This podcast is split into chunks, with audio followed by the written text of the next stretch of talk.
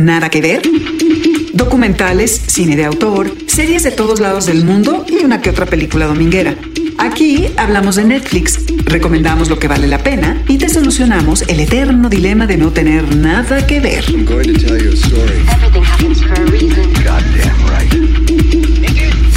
Nada que ver, un podcast original de Netflix. Ha llegado la hora de ser prácticos.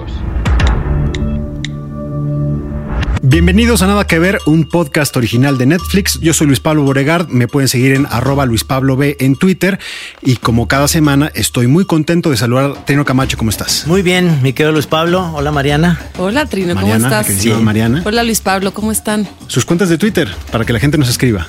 Emma Linares Cruz y como ya lo ensayé en varios episodios, arroba Trino Monero. Exactamente, ¡Sas! no Lo moreno. ¿eh? No moreno, no nos No, no, confundan no, no, otra vez. Y recuerden nada. que todas las conversaciones que tenemos en esta mesa las seguimos con el hashtag Nada que Ver, donde estamos pendientes de lo que nos reclaman y lo recomiendan para pues traer aquí a la mesa. Títulos como el que nos traes hoy, Mariana, ¿cuál es? Títulos que son una joya de la nostalgia traída al hoy. Este título se llama La vida moderna de Rocco, dos puntos, cambio de chip. Para la gente que no lo conoce, ven inglés, a ver si con esto, con esto un poco se familiarizan. Y es Rocco's Modern Life, dos puntos, Static Cling. No vamos a decir más, aguántense porque viene una gran sobremesa y una enorme invitada que tiene todo que decir Y que sobre le este sabe título. bastante bien a lo del trazo y a lo que, que es crear narrativa solamente con dibujos. Pero bueno, de eso tú sabes bastante tú, Trino. Bueno, y la verdad es que yo le decía a Erendida que somos, y yo nos seguimos mutuamente en Twitter y por supuesto que me, me interesa muchísimo tu opinión de toda esta, de esta eh, serie que a mí se me hace eh, eh, toda la línea y todo eso, no sé si estás de acuerdo conmigo, es súper psicodélica, súper Yellow Digo, llevado un poquito a Freeze the Cat, ¿no? Mm, bueno, puede ser. Puede ser, puede ahora ser. le entramos, ahora le entramos en materia. ¿Y tú qué título traes, Trino? The Red Sea Diving Resort es eh, la película que me toca a mí. En español le pusieron Operación Hermanos y pues yo la escogí porque sale el Capitán América. Chris Evans. Sí, sí, que no es Alfredo Tena, ¿eh? Pues yo les traigo un estreno. Es una miniserie documental de cinco episodios, cada uno de 48 minutos. Fascinante, me parece interesantísimo. The Family, la familia, porque van a ver los nexos entre los grupos religiosos ultraconservadores y la política en Estados Unidos. Es una serie que va a dar mucho de qué hablar y aquí les tenemos, eh, pues casi casi en primicia de qué se trata y sobre todo, pues la vamos a discutir aquí en la mesa. Arrancamos. La vida moderna de Rocco, cambio de chip, Rocco's Modern Life, Static Link. La vida moderna de Rocco. Cambio de chip. Retoma ahora desde Netflix, la famosa caricatura noventera de Nickelodeon. Why don't you go back to the 90s where you belong? Como ellos en nuestras vidas, los personajes reaparecen en Old Town después de 20 años de vagar en el espacio. We were floating around the universe for the past 20 years. Ooh, we're passing Earth again. Push the button! La vida se ha modernizado y Rocco, Heffer y sus amigos tratarán de entender el nuevo mundo, acompañados, como siempre, de una crítica punzante al capitalismo, pero también de una enorme apertura en cuestiones de género. The 21st century is a very dangerous century. I'm gonna find some episodes of the Fatheads. That's been off the air for years. This show is all I have! We're going on an epic quest to find the great Ralph Bighead. Realizado por muchos del elenco original y creada también por Joe Murray. Disponible a partir del 9 de agosto. Y déjenme decirles que yo llegué tarde porque estaba buscando en mi closet una gorra color turquesa que compré en los 90 de este personaje, Rocco. Es un wallaby que me encantaba esa gorra que habré comprado cuando tenía 12 o 13 años. Que por ¿La cierto, encontraste? No la encontré. Y eso me hizo eh, sentirme un poco mal porque seguramente la tiré en algún momento, en alguna mudanza que dije, ya maduré, no necesito tener esta gorra en mi closet, pero eh, es una película que eh, me hizo como recordar un poco lo que me gustaba de esa caricatura y tenemos una invitada eh, muy especial, una impecable tuitera, implacable también, y una genial ilustradora, Erendira Derbez, ¿cómo estás? Hola, gracias por las flores. Yo soy historiadora del arte, ilustradora y. no sé, cuando estoy en el tráfico tuiteo y Pues estás en el tráfico mucho tiempo, siento yo. Es que trabajo ¿cuál en Santa Fe. ¿Cuál es tu cuenta? Arroba R Derbez. Tengo la sospecha millennial de que me invitaron porque es una caricatura que nos tocó muchísimo. Sospechas bien, fíjate. Muy bien. Sí, Sospechas noventera. bien. Es noventera, yo nací en el 91, entonces Vuelve esta, esta película o este personaje que había estado, digamos, guardado 23 años, eh, Rocco, que es este wallaby que usa una playera completamente como de surfer, medio eh, psicodélica. la camisa que siempre usa Rocco azul es porque era la camisa que traía puesta el día que se encuentra su perro. Que su perro además se parece muchísimo a Rocco. Y cuando yo era chiquita, que no sabía que era un wallaby, decía, ¿por qué un perro tiene otro perro? Y eso me causaba como mucho conflicto. ya luego le vas descubriendo la cola y lo que sea. Y dices, no, pues no es un perro. Y qué más noventero que le pongan a su vuelta en su primera caricatura más de 20 años después, cambio de chip. No hay nada más noventero que el chip, ¿no? O sea. Un wallaby es un eh, canguro que no logra ser canguro en realidad. Entonces ya de entrada ese personaje tiene una especie de gap frente, frente al resto de la, de la fauna. Y además, pues yo no tenía internet cuando empecé a verla. Entonces, y aparte la vi en secreto porque no me dejaban. Y Porque era contenido qué? ¿De adultos Es que esa es qué una pasaba? cosa muy extraña porque ahora que la veo digo, wow, o sea, sí tiene un montón de contenido para adulto y, y también porque mis papás eran como hippies, entonces apenas si teníamos tele ¿Cómo y si once. Sí, son terribles, pero, y mi hermano pero ya se alivianaron con las caricaturas, quizá, ¿no? Pues ya no vivo con ellos, entonces no pueden decir mucho. Pero justo como no teníamos todavía internet, pues no teníamos ni idea de, de qué animal era y lo que sea. Y creo que justamente fuimos como la última generación que nos tocó el, el non, el, el descubrir el internet, ¿no? Entonces, justo estas caricaturas noventeras son muy chistosas porque pues hay esta transformación. Y en la película que regresan, o sea, están en un. ¿Sí puedo hablar un poco de la trama? o- Sí, sí, claro. o sea, están en el espacio, eh, se pierden y regresan 20 años después a la Tierra. y ya el mundo ya cambió y evidentemente, pues, o sea, Rocco ya tienen sus amigos celular y están todo el tiempo en el celular mientras él platica y, y eso es muy simpático porque... Bebiendo bebidas energéticas todo el tiempo, ¿no? Hicieron la una broma sobre toman. gluten free también. que me encanta. Como ya somos gluten free, que me fascinó. Para la gente que, que nunca ha, ha escuchado sobre esta caricatura, que además me encanta decir la palabra caricatura. hoy, hoy mis hijas, cuando yo les digo caricaturas, me voltean a ver con cara de palabra exótica de mi madre, porque ya no dicen eso. ¿No? ¿Qué Dicen- dicen? Serie animada. Netflix. Sí, sí. Mamá, me pones Netflix. Sí, sí, claro. realidad. Y ahí está todo, ¿verdad? Sí.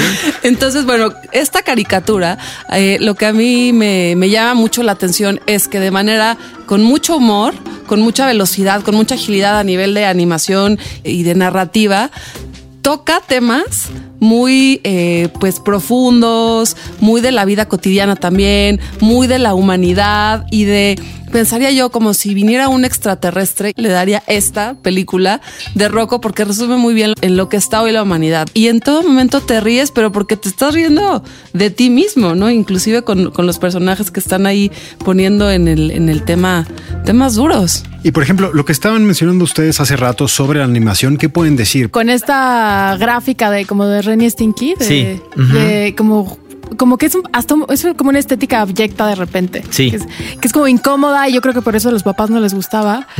Y eso hace que no que te preocupe algo, que digas esto no está bien, que lo veamos.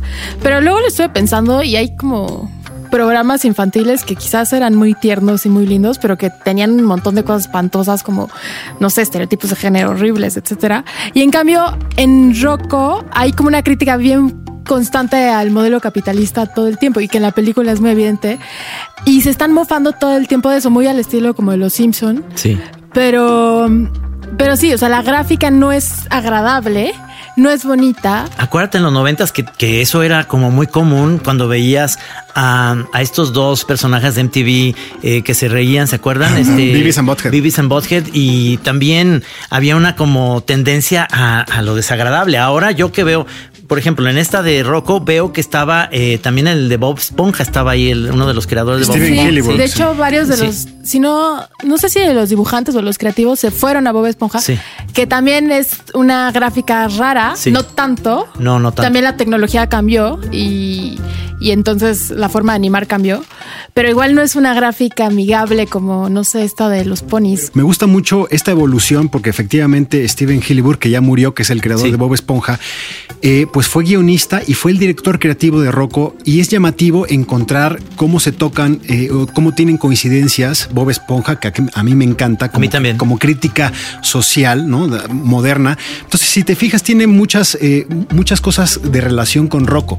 O sea, está Rocco, que es empleado de una tienda de cómics, que en esta, eh, pues en esta película ya no existe su tienda de cómic, pero eh, también es un tipo que pues, podría ganar el mínimo de dólares por hora, que su mejor amigo es un idiota total, ¿no? Ah. Que en este caso es Como Patricio, ¿no? como, Pat- que como Patricio. Y que ha tenido muchos trabajos. Exactamente. Ha trabajado en todo.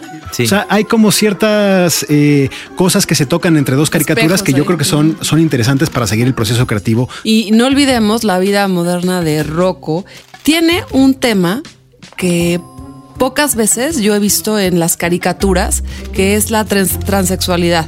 Hay un personaje que, decide transformarse y a partir de esa decisión se mueve eh, gran parte de la historia en esta película de manera divertida, honesta, franca, sincera y hasta reflexiva. Sí. Sí, claro, el tema es más, es más fuerte. Entonces eso es sensacional porque ahora ya no están esas restricciones que habían antes, ¿no? Y esta hubiera causado escosor en, en Nickelodeon. Suscriptores se hubieran salido porque es gente más en este sentido. eh, es otra, es otra plataforma, es otra manera de ver la, la tele. Sí creo que va a causar escosor y eso es bueno. Eh, yo creo que algo padre, algo que hizo muy bien Rocco fue que fue, el, si no me equivoco, la primera vez que hablaron de adopción. Y porque Jeffer es una vaca que vive con sus papás, que son Lobos. lobos. y que se hacen los vegetarianos porque pues no pueden comer res, obviamente, en casa, bla, bla. Pero creo que hasta salió en la prensa cuando Sí, sí. Fue un statement. La prensa gringa de Sí. porque están hablando de un tema que era como mucho tabú en los 90, que no es tanto la diferencia. Y justo ahora, el hecho de que traten de una forma tan como sencilla, también pensando para niños, aunque lo haga- vaya a agarrar el público adulto, eh, el, el tema de la transición, porque no solamente es como ahora soy trans, sino hay un, hay una- un momento de transición que creo que es bien importante. Es muy bueno, uno, porque se va a hablar del tema, que creo que es algo que nos surge hablar, y otro, porque mm, también hay una falta de representación en las caricaturas. O sea, pon tú, hablábamos de Bob Esponja, los más importantes, menos por Arenita, que es como extra, pues son hombres. Igual en esta, en Rocco, pues son hombres, en High Arnold son hombres. O sea, como que la- las mujeres siempre son como un personaje ahí tercero, de repente demasiado sexualizado o, o idiotizado que son como las tontas o las intensas. Y el hecho que hay una... Bueno, en Bob Esponja, Sandy es la única inteligente, ¿eh? Sí. La única. Es la única, pero y es como cursi, ¿no? O sea, pe- pero sí es como importante este tipo de representación y sobre todo ya decir, bueno, vamos a hablar de un tema que ya existió desde que la humanidad es humanidad, eh, que son las personas trans y que pues parecía que no queríamos ver. Y que al final quieren hacer el tema que desde la película, que es el cambio. Así es. Atrévete a que, a que suceda el cambio. ¿Cómo afrontar el cambio? ¿Cómo afrontar el cambio? Que me parece Y- genial. Y genial. seguramente va a haber un montón, pues siempre que Netflix saca algo como que a alguien le cause cosquillas, va a haber un grupo de gente que se enoje, pero pues la verdad lo único que van a hacer es darle Siempre publicidad. habrá gente que, se, que no le parezca algo. Ahí dejamos el primer título de este jueves, La vida moderna de Rocco, cambio de chip. Y no me quiero ir sin preguntarles, Erendira, ¿qué caricatura de los 90 serías? Yo creo que debí de haber salido en Hey Arnold en algún momento. Y no sé si es de los 90, pero a mí los Moomins me fascina y sería pequeñita. ¿Trino? No, pues los Simpson. Totalmente. Sí, ya. Perfectamente Homero. O sea, Homero. Homero, Ay, es no, sensacional. no. Nunca va a contestar lo que tú esperas que va a contestar. Se me hace buenísimo. Mariana, Eh, yo sería Daphne de Scooby-Doo y tú, Luis Pablo. yo creo que sí sería como Beavis and Butthead, ¿no? Es decir, música, eh, comer Sí. hamburguesas y, y perder el tiempo. Pues bueno, pues muchas gracias Erendira por acompañarnos. Espero que no sea la última vez que nos visitas aquí, nada que ver. No, pues mucho gusto y nos vemos pronto. Gracias. Gracias. Y nada que ver, salió a preguntar qué personaje de caricatura de los 90 preferirían ser. Modo parlante. Confesiones del alter ego.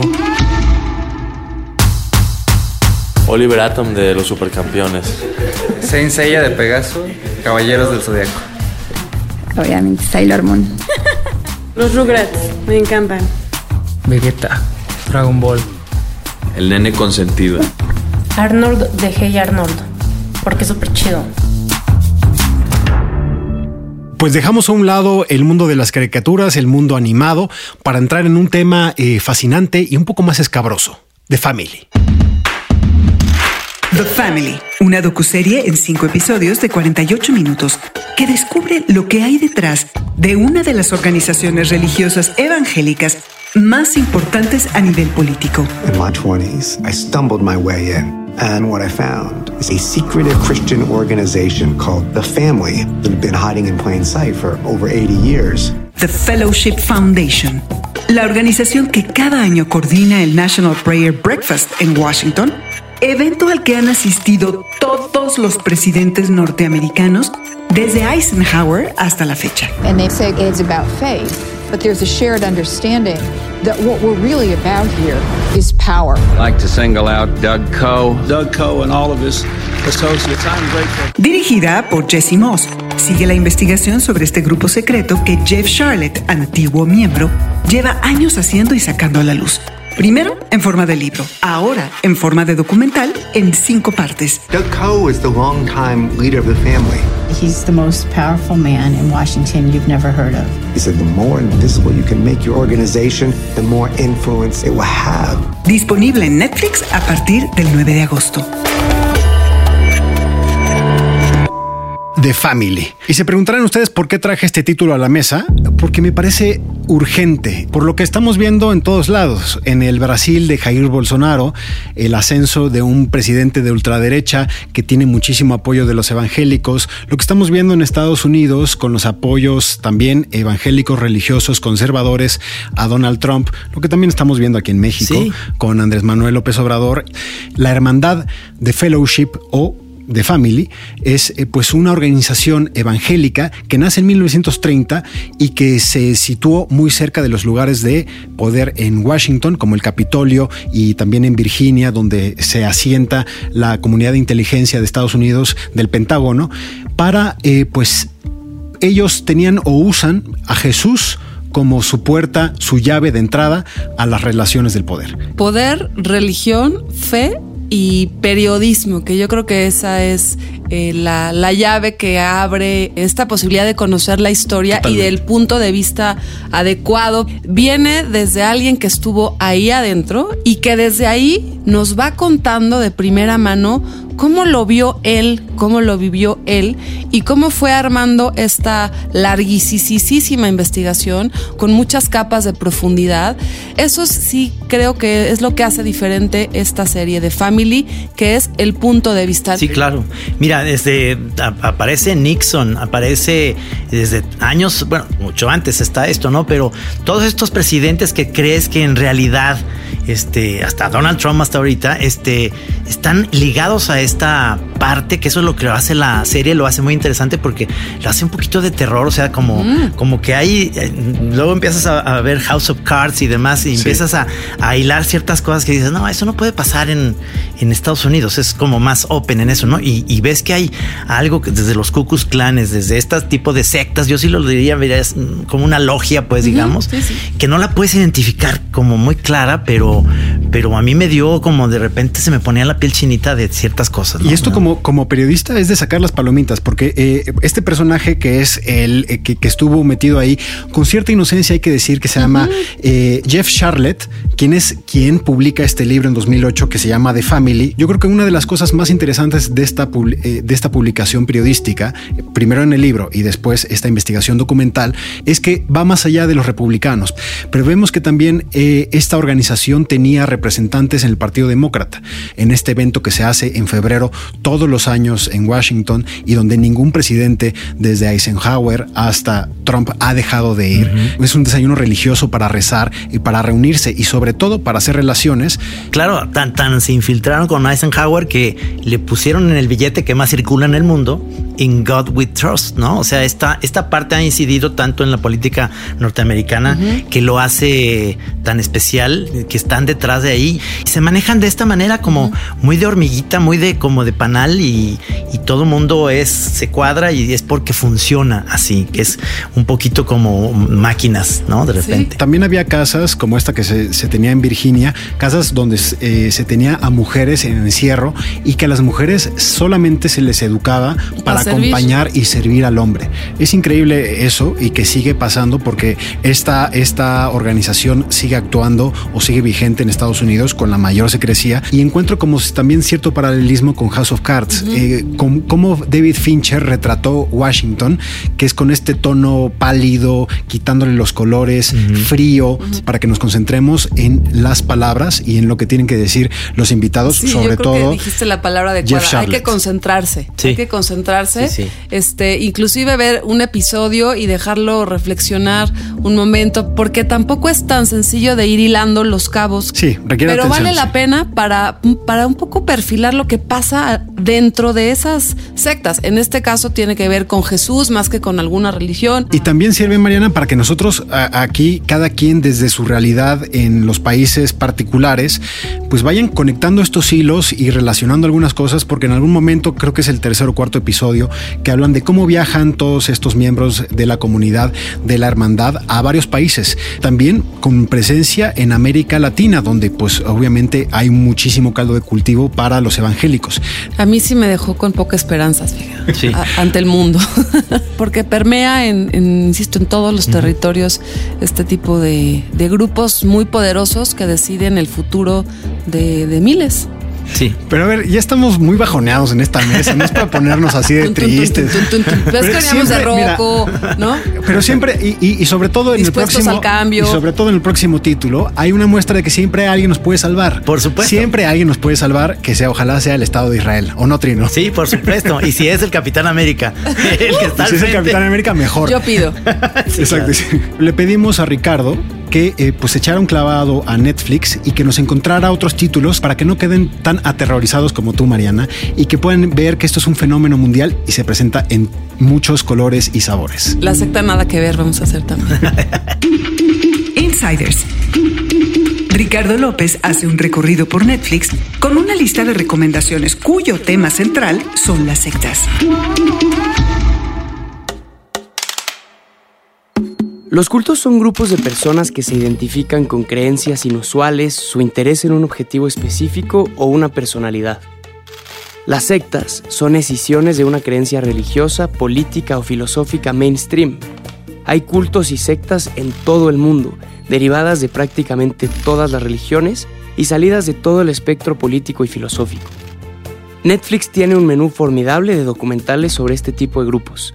Uno de los ganchos más comunes para los cultos y las sectas es el conocimiento desconocido o la personalidad de un gran líder. We started it. This is what we wanted. It was our little utopia. And we were all there because of this one man. Holy Hell, literalmente Santo Infierno, es un documental sobre un grupo llamado Buddha Field. Formado en Hollywood en los 80 por un ciudadano venezolano que se mudó a California para probar suerte en la industria del cine y la televisión, tiene cerca de 100 miembros y su líder ha sido acusado de lavado de cerebro, abuso psicológico y sexual. Lo más interesante de Holy Hell es que es un documental contado desde el punto de vista de Will Allen, un hombre que pasó 22 años en el culto y escapó. Everybody felt they were there at the beginning of the great experiment. Like we were the chosen people. Otro documental que uno puede ver en Netflix y es alucinante es la serie Wild Wild Country sobre el gurú Bhagwan Rajneesh, quien junto con cientos de sus seguidores compró tierra en Oregon, en Estados Unidos, para formar una comuna. Por varios años tuvieron problemas con los locales hasta que se convirtió en un escándalo nacional y violento. Wild Wild Country es una serie de seis episodios que incluye entrevistas con miembros del grupo. No todas las sectas y cultos tienen el fin de formar comunas, vivir alejados del mundo moderno o seguir a una persona a quien se le haya revelado una verdad desconocida para los demás. And that intelligence that's giving us life, it is the greatest healer in the world. All we have to do is get out of the way. Hill es un documental interesante que hay que ver con un ojo crítico y otro escéptico. Difunde la visión de un grupo de personas que tienen enfermedades graves, como cáncer o esclerosis múltiple, que deciden curarse solo con el poder de sus mentes. I was living a double life for a little over a year. I called my mom and I said, "Hey, mom, can I talk to you?" She's like, "Yeah." I was like, "Are you sitting down?" And I said, uh, "I'm not religious anymore." She said, "Okay." Then she just hung up, and then we didn't speak for seven years. La comunidad judía hasídica vive en una de las ciudades más grandes del mundo, Nueva York, pero de manera totalmente separada del resto de sus millones de habitantes. One of Us es la historia de tres personas que salen de una comunidad hasídica, formada por judíos que hacen una interpretación muy estricta y específica de los textos y las tradiciones de la religión. Esta producción original de Netflix abre un poco las puertas de esta comunidad tan cerrada y sigue los primeros pasos en un mundo totalmente desconocido de tres ex miembros que tratan de integrarse a la sociedad. Las sectas, los cultos, los grupos religiosos son atractivos, pienso, porque nos hacen sentir parte de algo más grande que nosotros. Por eso hay tantos ejemplos a lo largo de la historia y en distintas sociedades. Son democráticos y universales, porque todos queremos estar cerca de alguien que tiene el control o las respuestas.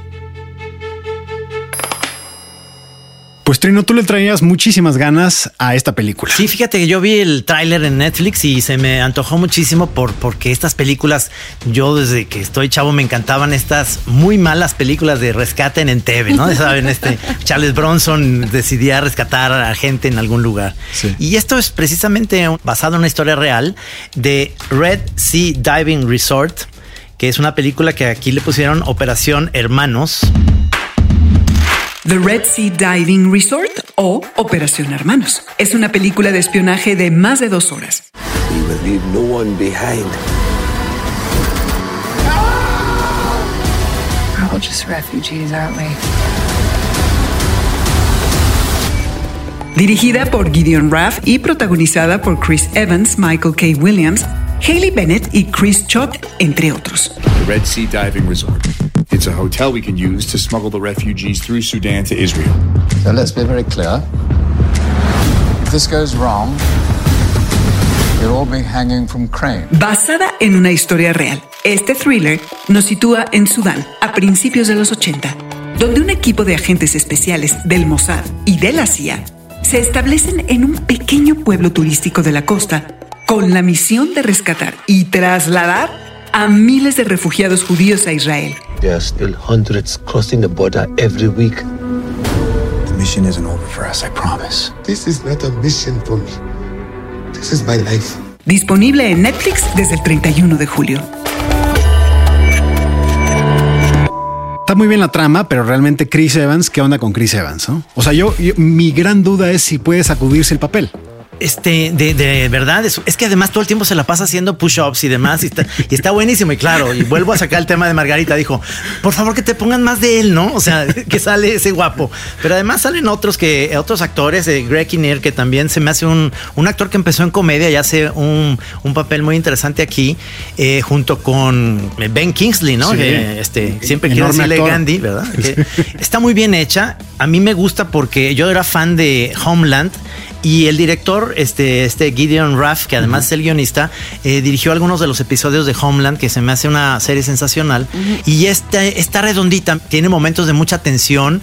Hay una parte ahí con un chavito que se escapa entre los maizales o entre lo- eh, eh, ahí donde llega el villano, que es eh, Chris Chalk, eh, hace un villano sensacional, de esos villanos que te ponen muy tensos durante toda la película, entran y salen, digamos, eh, buscando matar a la gente a sangre fría. Es una película fuerte, hay escenas som- como muy de, de violencia gráfica tremendas. Y no sé qué les pareció a ustedes, pero a mí me entretuvo, eso fue lo, lo básico, es de palomitas, es de un vinito tinto, es de, es más, si es eh, como la semana pasada fue el día de la cerveza, yo me la probaría con una cerveza potente, con a lo mejor alguna Irish Stout. Y esta película pues dura dos horas, cinco minutos y se te van así, ¿no? Como, como agua en las manos. Tienes toda la razón, Trino. Es una de estas películas que sí es para ver en domingo, antes de que termine ya la semana y estés a punto de entrar en ese momento crucial, eh, en donde cumple con todos los cometidos de una, una narrativa tradicional. A los dos minutos sale, aparece el letrero que dice basado en hechos reales, donde hay un guapísimo, dos guapísimos, eh, Varios. donde hay un conflicto. Todos son guapísimos. O sea, es una este, este grupo especial, ¿no? De- Sí. Son guapísimos todos eh, espías de la que pasa del es que hay Mossad. uno más que todos, entonces del Sí. resto ya sí. El que, el que está acá en, en Belice, ya me, ya me acordé que hay una playa nudista, sí. Usted que nos está escuchando puede encontrar fácilmente al más guapo de todos porque nunca se pone una camisa. Sale en traje de baño toda la película. Cumple con ese requisito también, cumple con un conflicto armado, cumple con un conflicto entre países, cumple con que aparece la CIA, por ejemplo, ¿no? A mí me encanta todas las películas que tienen que ver como con espías y contra espías, también eh, lo cumple, salvo que no es romance. No. No, porque eh, todo, todo tiene que ver con la acción. Aunque hay una chica ahí guapa, Sí, digamos. sí. Este, no- Cumple, cumple con la chica guapa sí, también. por supuesto, pero no hay, tienes toda la razón. No, no es una chick movie, digamos. ¿no? Exacto, no, nos faltó ahí, eh, Sí. nos falta el romance, pero el leitmotiv de este, de esta película que se lleva a cabo en un centro vacacional me parece fenomenal. A mí me recordó varias películas, entre ellas Argo, que Sí, eh, sí, ganadora del- del Oscar, creo que es una historia también similar. Múnich de Steven Spielberg. me fascina También es similar. Mi principal problema es el punto de vista de Gideon Raff, que efectivamente eh, es es el creador de Homeland, pero no solo de Homeland, sino de la original, que es una serie israelí que se llama Prisioneros de Guerra. Y él es eh, pues un cineasta israelí que cuenta su- las historias desde el punto de vista del Estado de Israel, ¿no? Bueno, hay que entender quién la escribió y quién la hizo, pero Gideon Raff maneja muy bien el misterio, maneja muy bien la acción y yo creo que se nota. A mí el problema es El hombre blanco llegó a salvar, aunque es una película impecable en estas dos horas que se van como agua y más si estás ver- eh, bebiendo Irish Stout. Ahora, sí, sí es un tema también relevante hoy hablar de los éxodos, de, los migra- de las migraciones Sí. y de lo que implica dejar tu tierra simplemente porque está en un momento de conflicto, en donde hay violencia, en donde no necesariamente tú te quieres ir, pero hay que hacerlo y la posibilidad de que alguien eche la mano para que tú puedas encontrar otro espacio, otra tierra.